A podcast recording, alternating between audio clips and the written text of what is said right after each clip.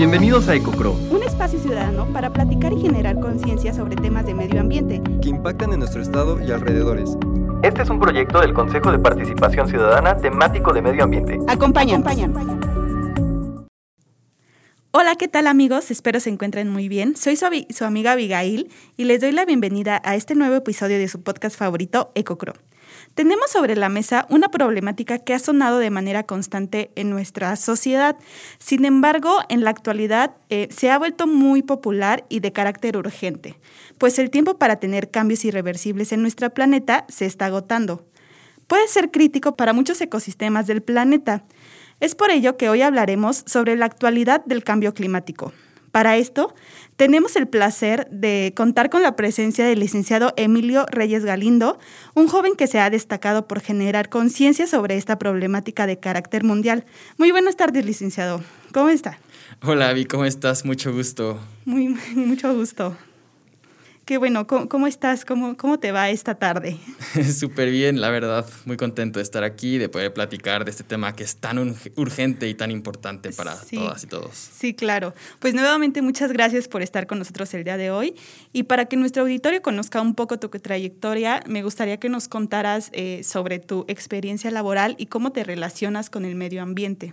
Sí, claro, con mucho gusto. Bueno, como decías, pues eh, yo soy Emiliano Reyes, eh, yo soy licenciado en, en, Relaciones Internacionales con una especialidad en Medio Ambiente y actualmente me desempeño como asesor técnico en, en, política climática y energética en la cooperación alemana al desarrollo sustentable, ¿no? Entonces aquí trabajamos en un proyecto de convergencia de la política energética y de cambio climático y además de esto también tuve la oportunidad eh, de ser delegado eh, de México, de representando a México en, en, el G20 representando a las juventudes, ¿no? Justamente en el track de cambio climático, sustentabilidad y energía. O sea, este es tu tema totalmente, tu expertise. Oye, no, pues qué bueno, estoy estoy segura que tu experiencia va a aportar cosas muy positivas a este podcast.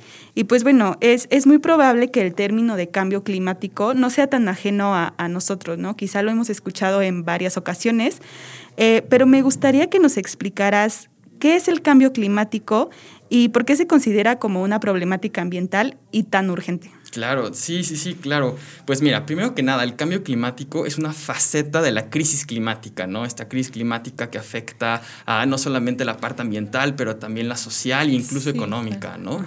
Entonces, básicamente lo que tenemos que saber del cambio climático, así muy sencillo, es que eh, desde el siglo XX eh, los, los, científicos han dicho, ¿no? Que, la, que, la, que haya habido un aumento en la temperatura. En la temperatura. Exacto, sí. Y esto se debe sobre todo a un aumento en gases de efecto invernadero, sobre todo en el sector energético y por los combustibles fósiles. Entonces, al haber un aumento en los gases de efecto invernadero, pues la temperatura terrestre, digamos que se encapsula en la atmósfera y aumenta, ¿no? Sí, claro. Y bueno, antes, antes de conocer, obviamente hay muchas acciones que podemos, eh, acciones de mitigación, pero quisiera que me contaras cuál es la causa principal de este calentamiento, de, de este cambio climático como tal.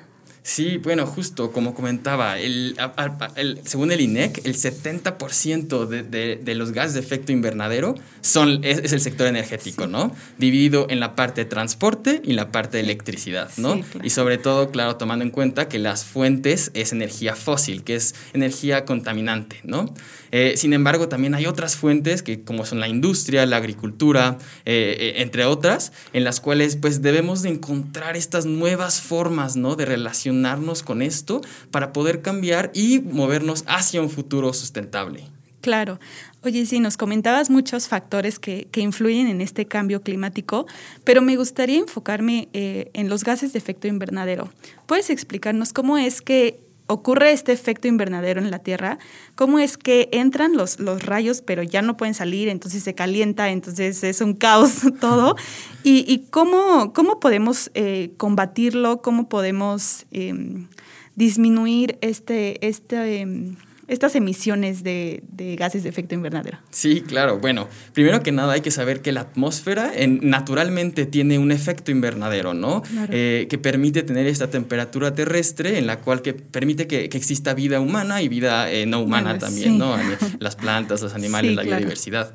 Sin embargo, con, el, con la utilización de, de, de, una, de una energía fósil desde aproximadamente la revolución industrial, eh, con la quema de hidrocarburos, quema de carbono, etc., eh, lo que empezó a pasar fue que los, los, gases de efecto invernadero como el, como el dióxido de carbono, metano, eh, óxido nitroso, etc., se empezaron a acumular en la atmósfera y pues ¿qué es lo que pasa con esto? Pues entonces los rayos del sol entran, pero ya no, pueden salir, ¿no?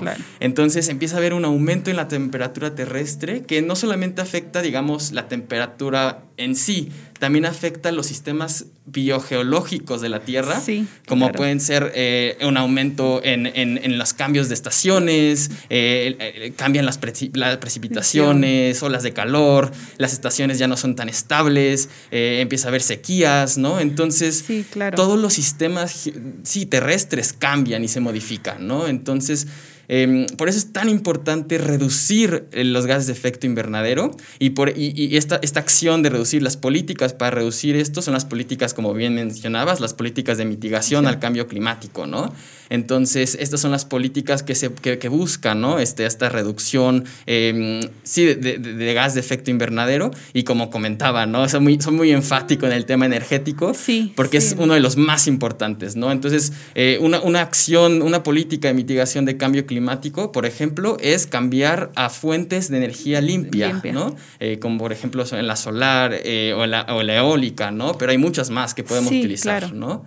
Entonces, de, de, esto más o menos se trata de las políticas de mitigación.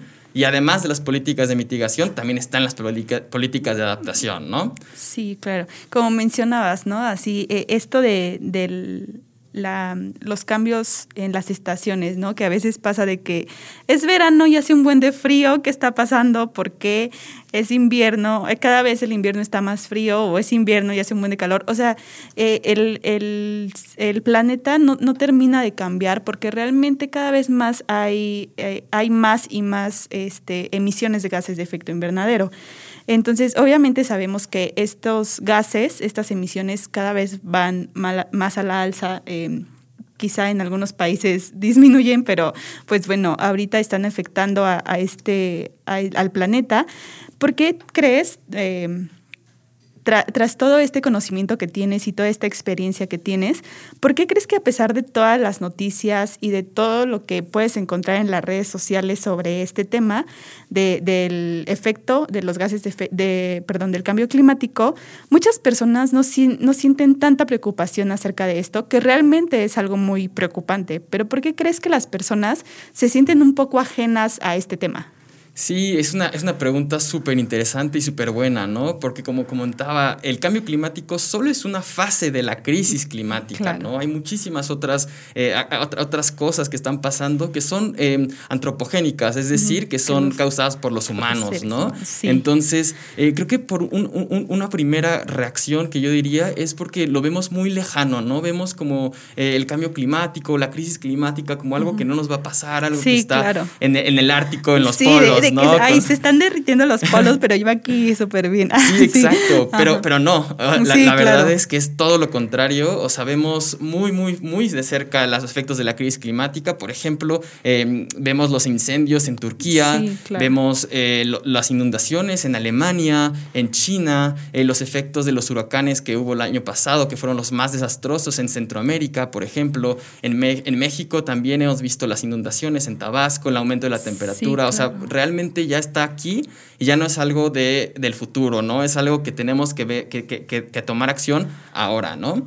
Y, justo, ¿no? Para responder un poco también esto, eh, creo que cada vez hay más una, una, revolución, por así decirlo, una transformación en las conciencias de las personas, sobre todo yo diría por las juventudes, ¿no? Este, este, este movimiento de Fridays for Future, por, por, ejemplo, que, que empezaron a, mover, eh, a, movilizarse en las calles y decir, oigan, líderes del mundo, necesitamos hacer algo necesitamos acciones, sí, claro. Exacto, acción climática ahora y es lo que necesitamos. Y a partir de eso, si, no, si te has dado cuenta en estos, estos eh, pocos años, las políticas de los países internacionalmente, eh, la ambición ha aumentado mucho, ¿no? Sí, claro. Todavía no es suficiente, pero es algo, ¿no? Es un avance. sí, vamos avanzando poco a poco, sí. Exacto, sí. Claro, y, bueno, como, como sabemos, el, los efectos del cambio climático son a, corto, mediano y largo plazo, ¿no? Nos comentabas justo lo que decías, es que las personas creen que en 50 años va, va a afectar como la acción que estás haciendo en este momento, ¿no? Y realmente no es así. Nos comentabas eh, las acciones inmediatas que, que está teniendo eh, este cambio climático y, estas malas acciones que está haciendo el ser humano y que afectan la tierra, ¿no? Entonces, quisiera que me dijeras, no sé, dos, dos este, consecuencias directas que podemos percibir a corto plazo de este cambio climático.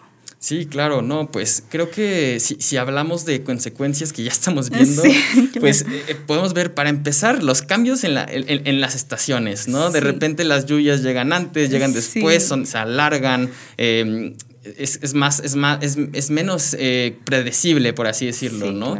También las olas de calor son muchísimo más intensas. Cada año rompemos récord en aumento de la temperatura, ¿no? Lo que no tenemos que romper récord, rompemos récord. Somos, somos ahí, sí, claro. No, sí, obviamente son acciones que quizás sí notamos, pero no relacionamos directamente con el cambio climático. Entonces sí, sí es muy, muy feo y, y lo malo es que no solo nos afecta a nosotros como seres humanos, sino realmente afecta las plantas, los animales y realmente todo lo que nos rodea, ¿no? Entonces, obviamente sabemos que los animales y, las plantas son muy susceptibles a, estos cambios y quisiera que me platicaras cómo afecta el cambio climático a la flora y a la fauna. Sí, claro, no, totalmente. La verdad es que son dos temas que parecen diferentes, el tema de la protección a la biodiversidad y el cambio climático, pero en realidad son completamente interrelacionados, ¿no? De hecho, hace poco el, el, IPCC, que es el panel intergubernamental de cambio climático, y el IPBS, que es la plataforma intergubernamental de, de, de diversidad biológica, pues sacaron un reporte en el que dicen justamente esto, ¿no? El cambio climático, la pérdida de biodiversidad son completamente interrelacionados y están completamente en un ciclo, ¿no? Puede ser un ciclo vicioso, un ciclo virtuoso, ¿no? Sí, claro. Por una parte, si, si el cambio climático se acentúa, la pérdida de los ecosistemas se va a acentuar, ¿no? ¿Y qué va a pasar esto? Por ejemplo, que, los, que, los, que, la biodiversidad que está en los ecosistemas ya no puede resistir las temperaturas, por ejemplo. O por ejemplo, por otra parte, los corales, ¿no? Que según las estimaciones del IPCC, el 90% de los corales se van a, perder eh, mm. hacia 2050, ¿no? Pero, por pero de la misma manera, si cuidamos los ecosistemas, podemos tener em, ganancias, por así decirlo, para protegernos del cambio climático. Eh, muy, muy rápido, ¿no? Por ejemplo, las soluciones basadas en la naturaleza, que son estas nuevas eh, em, herramientas, por así decirlo, de política pública, en la cual integramos a la naturaleza dentro de, em, sí, dentro como soluciones para, para, para, no solamente para adaptarnos al cambio climático, por ejemplo, con los manglares, pero también para mitigarlo. En el sentido de que, que, que, la, naturaleza son, eh, son, son, son, sumideros de carbono, ¿no? Sí, Entonces, justamente por eso, digamos, es un sistema que, se va, que está interrelacionado y por eso tenemos que cuidar tanto a la biodiversidad. Sí, claro, está todo, como dices, todo se relaciona con todo y este, ya, ya teniendo un poco más de conciencia sobre, sobre este término y sabiendo las afectaciones que causan Em, las, las, actividades antropogénicas, las, las los gases de efecto invernadero y acciones que quizá hacemos inconscientemente, pero que realmente también están afectando al planeta. Quisiera que, que me contaras o, o, me dijeras como alguna serie de acciones diarias que una, uno como individuo puede hacer para disminuir o frenar un poco este, este cambio y el calentamiento global. Sí, no, claro, la verdad es que aquí es algo súper importante, ¿no? La verdad es que todos y todas tenemos que estar involucrados activamente, ¿no? En buscar soluciones eh, para, la, para la crisis climática, ¿no? Em, algo que me gustaría solamente enfatizar, ¿no? Es que esta, por, sí, las acciones individuales son muy importantes, pero lo más importante es la acción colectiva y la acción internacional y el cambio sistémico, ¿no? Sí, claro. Em, desde lo individual podemos empezar, ¿no? Por ejemplo, em, tenemos que empezar a definir la historia que queremos contar, ¿no? Los seres humanos somos contadores de historias desde, desde siempre, ¿no? Sí, claro. Y, queremos debemos de definir, ¿no? ¿Queremos contar una historia de una distopía? O más bien la, la, historia de un futuro sustentable, ¿no? Imaginarnos hacia dónde queremos ir a este futuro sustentable y a, través de esto, pues ya crear las rutas y, y imaginarnos hacia dónde vamos, ¿no? Entonces, concretamente, ¿qué es lo que podemos hacer? Eh, muchas cosas, ¿no? El primero es un cambio, em, yo hasta diría como personal, ¿no? De decir, ¿sabes qué? Me voy a, voy a integrar el cambio climático como parte em, de mi vida y la acción climática, ¿no? Este, voy a cambiar eh, mi perspectiva de consumismo.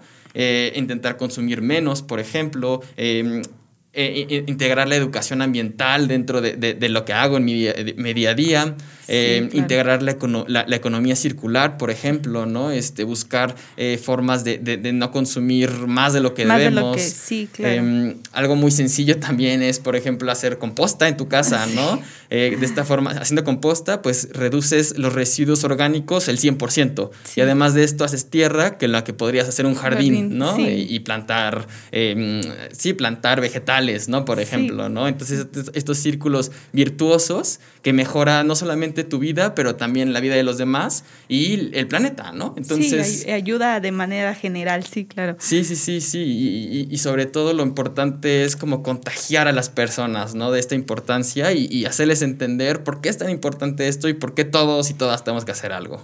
Sí, claro. Oye, también eh, comentar que este cambio climático es una problemática mundial, o sea, es algo global. No podemos, no, ningún país exime de responsabilidad Em, y es, es importante que, que, sepamos que esto es global, es mundial y todos los países tienen que, que hacer estas acciones de mitigación para reducir este, este efecto del cambio climático. ¿no? Eh, ¿Podrías platicarnos eh, un poquito más sobre las acciones internacionales que se toman para mitigar este cambio climático? Sí, justo, justo como mencionaba, ¿no? Este, el cambio climático y resolver la crisis climática va primero, tiene que ser por el, el, todos los países tienen que poner de acuerdo y tomar decisiones y acciones en conjunto, ¿no? Esto es lo que se llama una gobernanza global, ¿no? Por así decirlo. Y, y, y por suerte, en 2015 se aprobó el Acuerdo de París, que este Acuerdo de París es el primer acuerdo internacional en donde 191 países eh, se pusieron de acuerdo a decir, ¿saben qué? Necesitamos hacer algo ahora por el oh, cambio climático. Y se pusieron la meta de no aumentar la temperatura global promedio a 1.5 grados y 2, eh, grados, ¿no? O sea, 2 grados es el límite máximo, ¿no? Por así decirlo. Entonces, el Acuerdo de París, eh, pues es este instrumento internacional en el cual los países, eh, a través de sus contribuciones nacionalmente determinadas, eh, determinan ¿no? cuántos gases de efecto invernadero van a reducir, pero también determinan sus acciones de política de adaptación, ¿no? Entonces, aquí, pues básicamente todos los países están trabajando en, un, en, en una misma voz, en, un mismo ciclo, por así decirlo, para lograr esto, ¿no? Entonces, el siguiente hito importante es la COP26, que toma lugar en, en, en noviembre en Glasgow, eh, Reino Unido, en el cual pues van a discutir sobre todos estos temas, sobre el financiamiento, cómo vamos a lograr esto, sobre la adaptación, eh, sobre la mitigación, pero también como esta parte súper importante que es las responsabilidades comunes pero diferenciadas, ¿no? Sí, claro. Todos los países son responsables de esto, pero hay unos que eh, digamos que tienen más responsabilidad que otros, ¿no? Para darte un ejemplo muy, muy, muy claro, los países isleños eh, son los países que menos son responsables del cambio climático, pero son los que más se van a afectar por el aumento de, de, la, del nivel del mar, ¿no? Sí, y quizá los más interesados en que esto pare, ¿no? En decir, no, ¿qué está pasando allá afuera? totalmente, totalmente son los que están ahí siempre en las cumbres, siempre diciendo en los países eh, vulnerables, ¿no? Que, que, que, son los que están siempre diciendo, tenemos que hacer algo, ¿no? Entonces, sí, ese, es, ese es como uno. Pero también hay otros mecanismos, como por ejemplo está la Agenda 2030, en el cual tenemos el ODS 13, que es específicamente para acción climática. Climática, sí. Justo. Y, y, y, la ODS 7, que es específicamente para energía asequible y no contaminante, ¿no? Las energías limpias, como, como mencionabas. No, pues sí, e, es verdad eso que dices, este, que no, no solo es labor individual, sino también global, ¿no?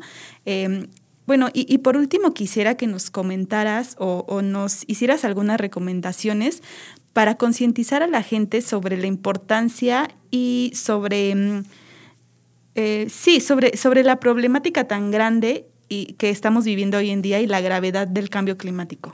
Sí, justo. Este, no, pues mira, la verdad es que a mí me gusta mucho hablar sobre los cobeneficios de la, de, de la acción climática, ¿no?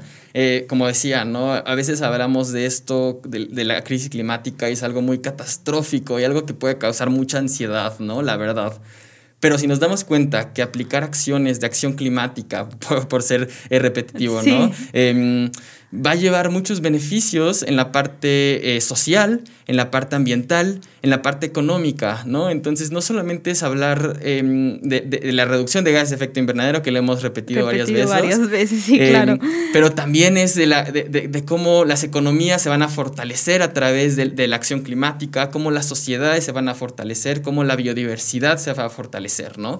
Esa es una, ¿no? Es súper importante hablar de la acción climática eh, en, en, en la forma positiva y no tanto en la forma negativa, ¿no? Porque eso, pues, es un poco más difícil, ¿no? Sí, y, más, y, y, a, y, a, veces te cierras, ¿no? A exacto. escuchar cosas, sí. Sí, sí, sí, exacto. Y, y, una segunda recomendación o un segundo como, sí, como, como, sí, recomendación sería eh, hablar, eh, pensar en sistemas, ¿no? Eh, todo, todo está interrelacionado. Eh, como comentábamos en el tema de, de, del medio ambiente y con, con, la biodiversidad, ¿no? Todo sí, está claro. interrelacionado, eh, todas las acciones que tomamos están interrelacionados y es momento de empezar a pensar en sistemas, ¿no? Cómo son los límites planetarios y cómo se relacionan a, por ejemplo, cómo apoyar en agendas sociales, ¿no? Por ejemplo.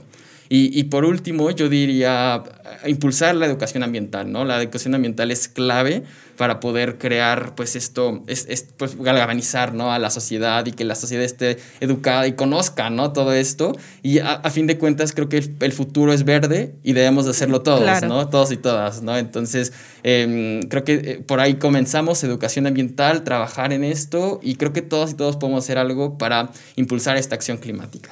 Claro que sí, justo, justo como decías, ¿no? El, el, a veces las personas eh, no dejan de hacer las cosas porque no están informadas y porque no saben o quizás sí sepan, pero no, no tienen bien claro que, cómo afecta las acciones que, que están realizando o cómo no afecta la, la, las acciones que están realizando, ¿no? Entonces, esto que mencionas sobre la, la educación ambiental creo que es algo súper importante y al final pues es el objetivo, ¿no? Que las personas conozcan más sobre estos temas para que a partir de ellos puedan formar un criterio propio y decir, ah, bueno, ¿sabes qué? Mejor no compro esto, mejor no consumo esto, mejor dejo de hacer esto, mejor me voy caminando y puedan eh, así personalmente hacer acciones para reducir este, esta, sí, esta problemática y este daño al medio ambiente. Sí, exacto. Y bueno, licenciado, eh, otra vez te, te, reitero el agradecimiento, gracias por participar en este episodio de, de, nuestro podcast. Estamos seguros que la información que nos presentaste el día de hoy será de gran utilidad, la verdad estuvo súper interesante. Eh, se ve que sabes mucho sobre el tema, se ve que te apasiona esto y que eh, dices, sí, sí quiero, sí puedo y sí lo voy a lograr, ¿no? Entonces, eh, la conservación de, al medio ambiente y el combate contra este cambio climático eh, es de suma importancia. Entonces, quisiera que nos comentaras algo para concluir, algo que tú creas que la gente no pueda dejar de escuchar. no, pues muchas gracias y te, no, muchas gracias por la invitación. Y yo creo que lo que, lo que debemos escuchar, ¿no? Es que todos y todas podemos hacer algo por la acción climática. Claro. La acción climática está desde, desde las acciones más pequeñas a las más grandes globales, como estábamos comentando, sí, claro. ¿no? Realmente eh, el cambio climático, la crisis climática es, es el reto más grande de, la humanidad, pero también es la oportunidad más grande de la humanidad, ¿no? Entonces yo lo prefiero ver como una oportunidad más que, más que en una forma negativa y yo creo que podemos todos y todas avanzar hacia esta oportunidad y crear este, y co-crear este futuro sí, claro. sustentable. Claro que sí. Y bueno, agradecemos a todos ustedes que nos acompañaron en este episodio de su podcast favorito. Recuerden compartirlo en todas sus redes sociales. Lo pueden encontrar a través de las diferentes plataformas de difusión del Centro Estatal de Participación Ciudadana de Querétaro. Yo soy su amiga Abigail y esto fue EcoCro. Hasta la próxima. ¿Escuchaste EcoCro? Sigue las plataformas oficiales del Centro Estatal de Participación Ciudadana de Querétaro para conocer este y otros proyectos de nuestro consejo.